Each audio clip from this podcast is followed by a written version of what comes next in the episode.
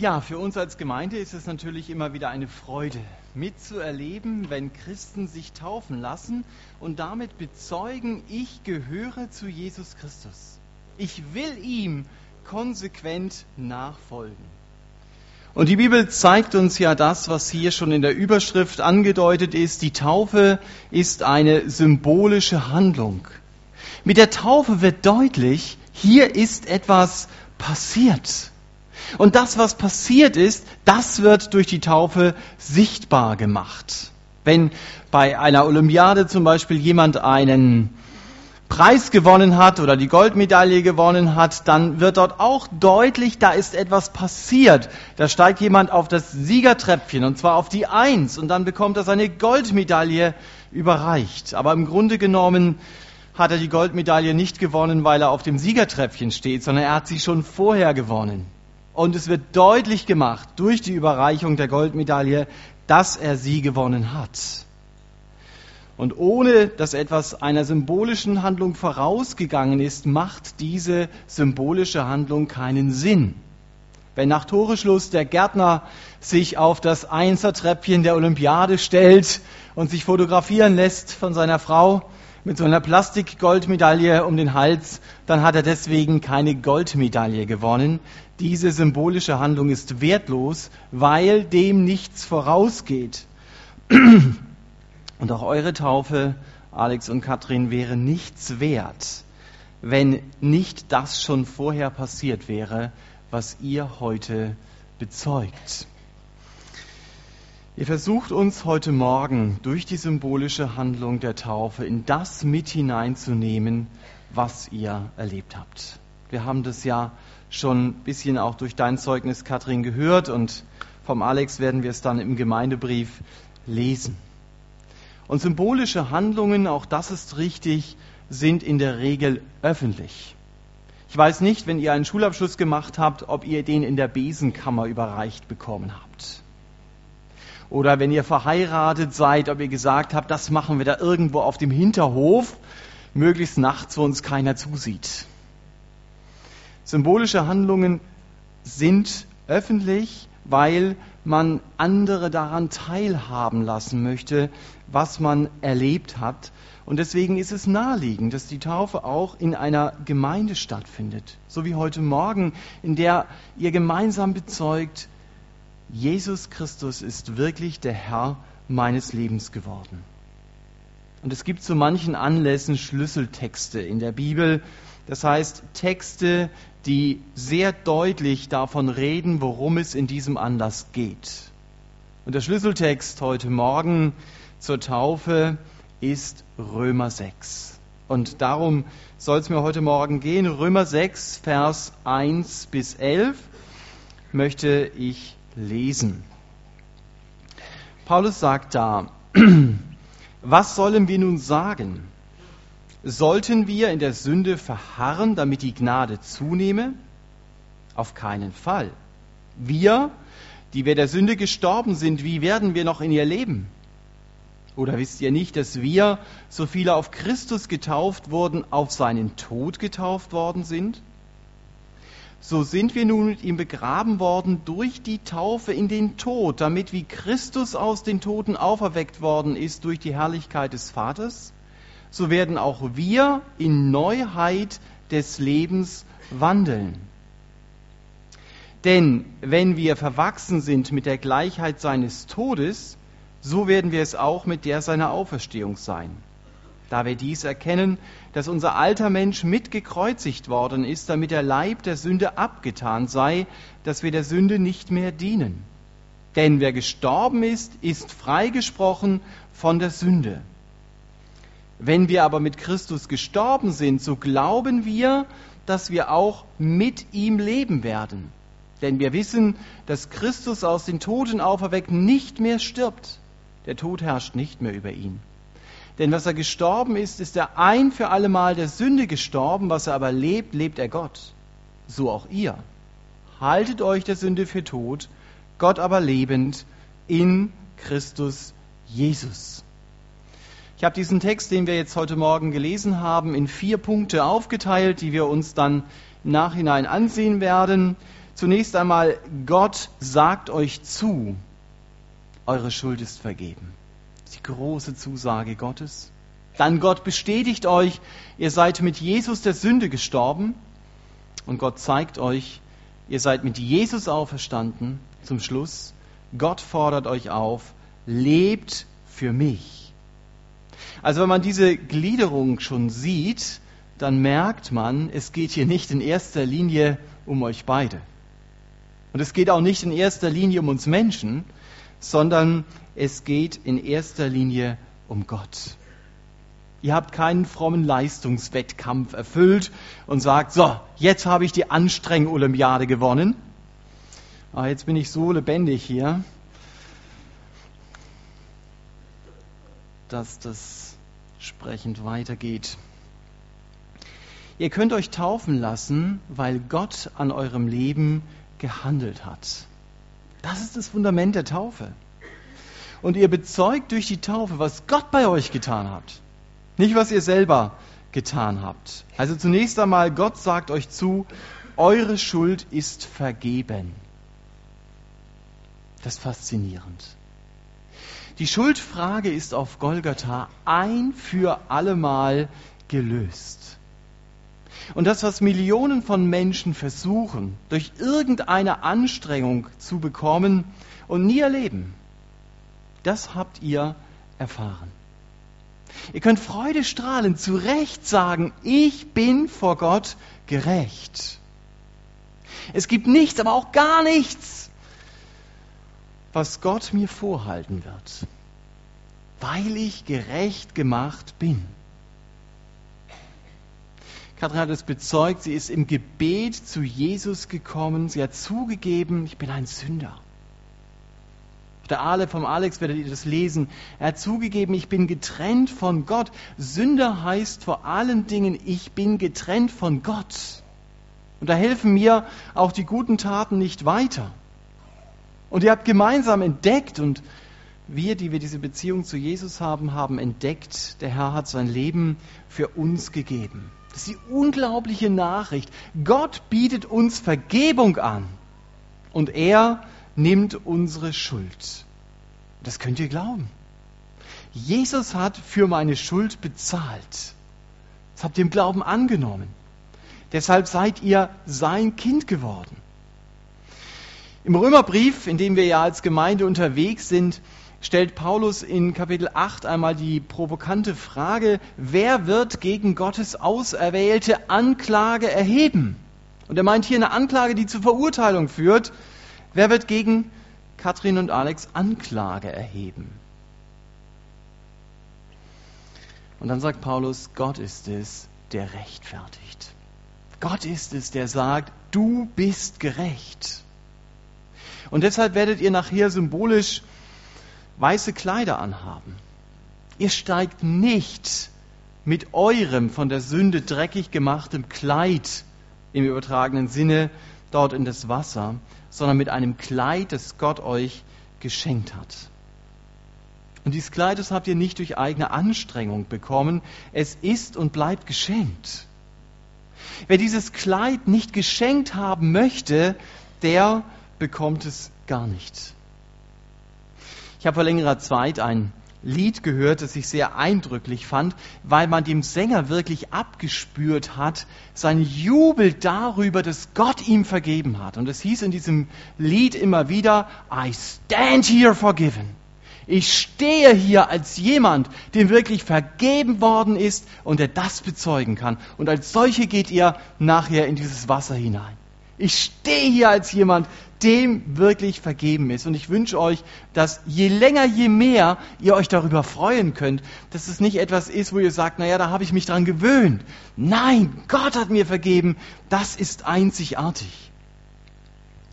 Es wird aber auch in Zukunft, leider muss man sagen, so sein, dass ihr nicht sündlos seid. Es wird immer wieder vorkommen, dass ihr Dinge tut, zu denen Gott Nein sagt. Aber das ist dann nicht fahrplanmäßig bei euch, sondern es ist immer ein Zugunglück. Und trotzdem darf ich kommen. Ich muss bei der Sünde nicht stehen bleiben. Ich darf zu Jesus kommen. Ich darf es ihm bekennen. Und ich darf wissen, er reinigt mich wieder neu. Finde es so beeindruckend einmal im Alten Testament beim König David in Psalm 51, da war David in Ehebruch gefallen, da betet er, Gott reinige mich von meiner Sünde. Und wenig später in diesem Psalm sagt er dann, ich will denen, die von dir abgefallen sind, deine Wege lehren. Da müsstest du sagen, also David, jetzt mal halblang, ja, also jetzt setzt du dich mal ein Jahr irgendwie hinten hin und sagst gar nichts. Aber der David hat Vergebung geglaubt. Er hat geglaubt, dass Gott ihm vergeben hat. Damit hat er gerechnet. Und das war sein Jubel. Darüber hat er sich immer wieder gefreut. Euch ist vergeben. Nehmt es nicht als Selbstverständlichkeit. Das ist der Anker eures Lebens, der euer Lebensschiff in den Stürmen festhält. Ein zweites Gott bestätigt euch, ihr seid mit Jesus der Sünde gestorben. Ihr steigt ja nicht nur in das Wasser hinein, sondern ihr werdet auch untertauchen. Ihr werdet das erleben, was wir in Vers 4 gelesen haben. Wir sind mit ihm begraben durch die Taufe in den Tod. Und ihr bezeugt, was wir in Vers 6 gelesen haben, mein alter Mensch ist mitgekreuzigt worden, damit der Leib der Sünde abgetan sei, heißt es dort, dass ich der Sünde nicht mehr diene. Das sind Fakten, die Gott geschaffen hat. Ihr müsst der Sünde nicht mehr dienen. Ihr seid nicht mehr Marionetten, die an den Fäden hängen, wo die Sünde einfach an den Fäden ziehen kann und ich muss das tun, was dieser Marionettenspieler mir schlussendlich durch das Ziehen seines Fadens befiehlt. So wie Gott euch ein weißes Kleid gegeben hat, so hat er auch im Blick auf die Macht der Sünde in eurem Leben gehandelt. Als Jesus am Kreuz starb, da hat er auch eure sündige Natur mit an dieses Kreuz genommen. Und das ist der Grund dafür, dass die Sünde in meinem Leben keine Macht hat. Römer 6 redet nicht von der Sündlosigkeit. Römer 6 redet von der Machtlosigkeit der Sünde. Das ist ein Unterschied.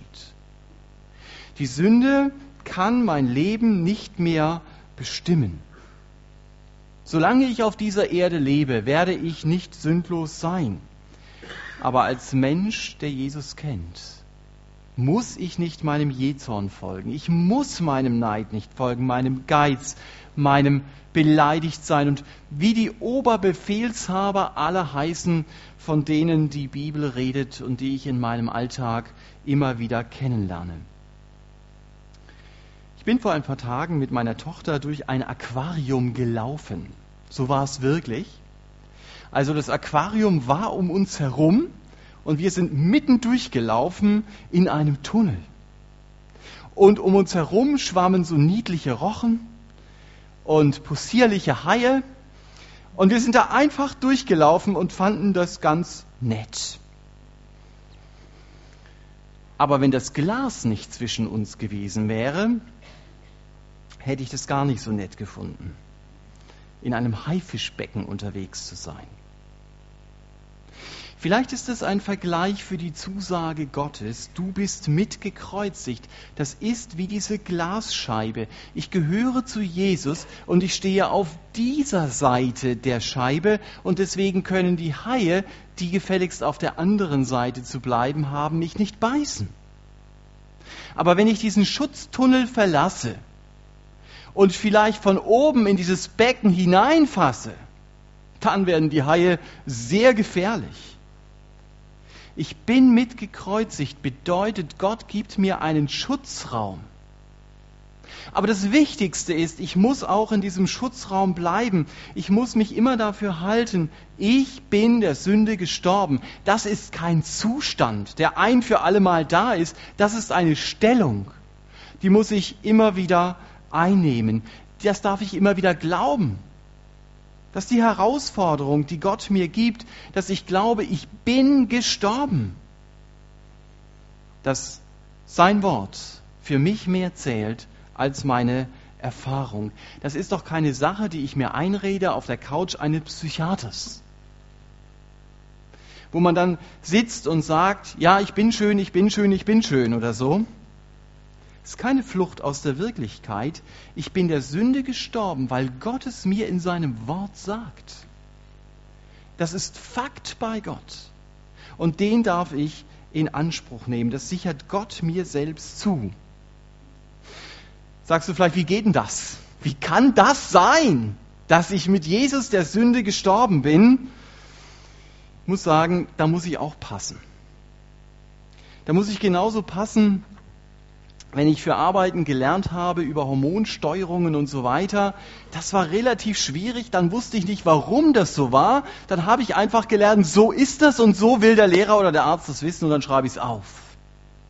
Und es funktioniert ja in der Praxis. Ich kann nicht immer auch theologisch alles erklären, aber ich kann das so nehmen, wie Gott es sagt. Er sagt, rechne mit dieser Tatsache, du bist gestorben. Das ist keine Vermutung, das ist Fakt. Wenn also die Sünde ganz massiv an eure Tür klopfen wird, und das wird sie, dann dürft ihr sagen, Herr Jesus, ich danke dir, dass ich gestorben bin, dass die Sünde keine Macht über meinem Leben hat. So habe ich es bezeugt, als ich unter das Wasser getaucht wurde. Aber es gibt auch noch einen dritten Punkt. Ihr seid mit Jesus auferstanden. Ihr bleibt nachher nicht unter dem Wasser. Das wäre nämlich sehr ungesund, wenn ihr das länger tun würdet. Und genauso ist es auch geistlich ungesund zu betonen oder nur zu betonen, mir ist vergeben und die Herrschaft in meinem Leben ist zerbrochen, die Herrschaft der Sünde. Das ist wichtig. Aber dabei darf ich nicht stehen bleiben, denn dann fehlt etwas ganz Entscheidendes. Vers 4 sagt Paulus, ihr sollt in Neuheit des Lebens wandeln. Das heißt, die alte Katrin, der alte Alex verschwinden und es taucht ein neuer Alex und eine neue Katrin auf. Wir werden nachher aber auch nicht gespannt darauf warten, wie ihr euch verändert habt. Mensch, der Alex ist 20 Jahre jünger geworden. Ich kann euch sagen, ihr bleibt äußerlich genauso, wie ihr in das Wasser reingestiegen seid, nur ein bisschen nasser seht ihr aus. Aber ihr bezeugt, ich bin mit Christus auferstanden, wenn ihr aus dem Wasser rauskommt. Paulus sagt es in Vers 5, ihr seid mit der Gleichheit seiner Auferstehung verwachsen. Das ist wieder so ein Begriff, den man mit dem Lernen für Hormonsteuerungen vergleichen kann. Man kann das nicht erklären, aber das ist das, was Gott deutlich macht. Ich darf in der Kraft seiner Auferstehung leben. Die Kraft seiner Auferstehung wird in meinem Leben sichtbar. Kraft der Auferstehung, das heißt, ich muss mich nicht ständig um mich selber drehen. Wow, das muss ich ohne Jesus. Es geht nur um mich. Aber jetzt wird Gottes Kraft in meinem Leben sichtbar. Ich muss nicht, ich da oder ich darf aufhören, Liebe nicht nur tropfenweise auszuteilen und zu gucken, ob ich sie auch äh, in entsprechendem Maße zurückbekomme, sonst ist gleich Schluss. Kraft der Auferstehung heißt, ich darf Liebe weitergeben, auch wenn ich nichts zurückbekomme. Eine Frau hat mal gesagt, ich will es mir nicht nehmen lassen, als Christ in der Offensive der Liebe zu leben. Das hat mir sehr gut gefallen. Das ist die Kraft der Auferstehung. Diese Kraft hat sie immer wieder in Anspruch genommen. Sie hatte Vermieter, die haben ihr das Leben zur Hölle gemacht. Und ihre Antwort war immer wieder praktische Liebe. Sie hat ihnen Gutes getan auch wenn sie so gemein zu ihr waren. Und als die Frau dann auszog, nicht weil sie es nicht mehr aushielt, sondern weil sie geheiratet hat, da standen die Vermieter da mit Tränen in den Augen, weil sie begriffen, wen wir da jetzt verlieren. Jemand, der diese Offensive der Liebe gelebt hat, dieses Ich bin aus dem Wasser gekommen, die Kraft der Auferstehung, ist in meinem Leben sichtbar geworden. Und ich wünsche euch das in eurem Alltag, dass ihr der, mit der Kraft der Auferstehung rechnet, dass ihr damit, dass ihr glaubt, diese Kraft steht mir zur Verfügung. Und so wie ich aus dem Wasser symbolisch wieder hochkomme, so darf ich offensiv die Kraft der Auferstehung leben. Ihr müsst nicht mehr nach dem Grundsatz leben, wie du mir, so ich dir, sondern ihr dürft den Grundsatz verfolgen, wie Jesus mir, so ich dir. Ist ganz anders. Die Kraft der Auferstehung. Und gerade in der Taufe wird deutlich, was Gott mir geschenkt hat, welche Stellung ich habe in ihm, zu welch einer Kraft ich den Zugang habe. Sag's noch einmal, bei der Taufe stelle ich nicht heraus, was ich kann, sondern es wird herausgestellt, was Gott in meinem Leben tun möchte, wenn ich ihn tun lasse. So leben wir immer wieder, wie die Bibel Gottes Werk in den Mittelpunkt stellt und wie die Autoren der Bibel geleitet durch den Heiligen Geist sich fast darin überschlagen, was Gott im Leben eines Menschen tun kann, der sich ihm zur Verfügung stellt. Da wird unser Blick immer wieder weggelenkt von uns selber und hin zu dem, wie es in der Bibel einmal heißt, Vollender unseres Glaubens. Er ist der Garant dafür, dass ich die Ewigkeit bei ihm verbringe, nicht ich selber. An ihm darf ich mich festhalten. Und er ist es, der mich unverdient, wie wir es gesungen haben, und grundlos so reich beschenkt hat. Er hat euch vergeben, er hat die Macht der Sünde gebrochen und er gibt euch die Kraft seiner Auferstehung im Alltag. Aber auch wenn in der Bibel der Schwerpunkt eindeutig auf Gottes Handeln liegt, darf ich meine persönliche Verantwortung nicht vernachlässigen. Und das ist der vierte Punkt. Gott fordert euch auf, lebt für mich. Das ist der elfte Vers. Gott lebend in Christus Jesus. Das ist nicht nur eine Möglichkeit, von der Paulus hier redet, sondern es ist eine Notwendigkeit. Das ist eine Verpflichtung. Stell Gott deine Glieder zur Verfügung. Das wird in den Versen deutlich, die unserem elften Vers hier vorausgehen. Das bezeugt ihr auch mit der Taufe. Ich lebe nicht mehr für mich selber. Ich will für Jesus leben. Ich will zu seiner Ehre da sein. Ich will Frucht für Gott bringen. Das heißt aber auch, diesem Gott, der so Großes in meinem Leben getan hat, dem gehört meine Kraft, dem gehört meine Zeit. Und alles, was ich bin und habe. Wenn ihr das verstanden habt, dann sagt ihr, ja Herr, hier bin ich. Ich stelle mich dir zur Verfügung. Ich lebe für dich. Ich möchte mich von dir gebrauchen lassen, um anderen Menschen zu dienen. Und ihr werdet auch merken, mit Jesus unterwegs zu sein, heißt auch, Opfer zu bringen. Dinge zu tun, von denen ich im Moment gar keine Lust habe, sie zu tun. Jesus hat mir nie versprochen, dass es an seiner Seite leicht werden wird. Aber er hat mir zugesagt, bei mir findest du die Erfüllung des Lebens.